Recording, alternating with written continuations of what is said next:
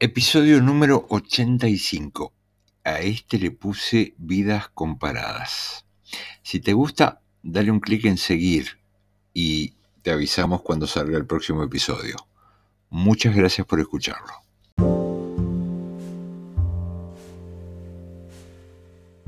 Todas las familias felices se parecen unas a otras, pero cada familia infeliz tiene un motivo especial para sentirse desgraciada.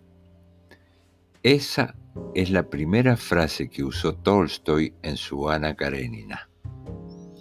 Y yo no puedo dejar de leerla como una gigantesca ironía. Ahí contaba el problemón que le acarreaba a los Oblonsky una infidelidad descubierta. Jodeme. Como buen hijo de padres separados que fui, y digo fui porque ya estoy muy grande como para seguir siendo hijo, a pesar de que hoy los hijos no se destetan ni a los 40.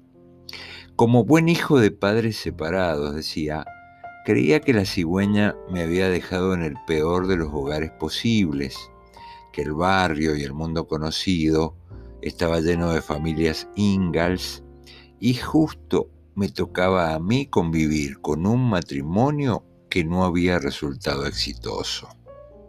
Después, la vida adolescente te da esa oportunidad de entrar sigiloso a otras casas y a otras dinámicas y te apresuras a pensar que la verdad lo tuyo no estaba nada mal. O por lo menos comprobar que los singles eran una pretensión naif.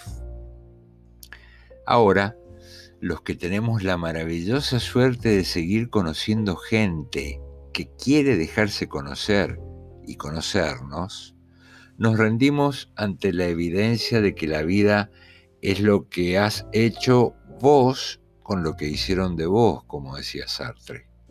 Gracias o a pesar de tu familia.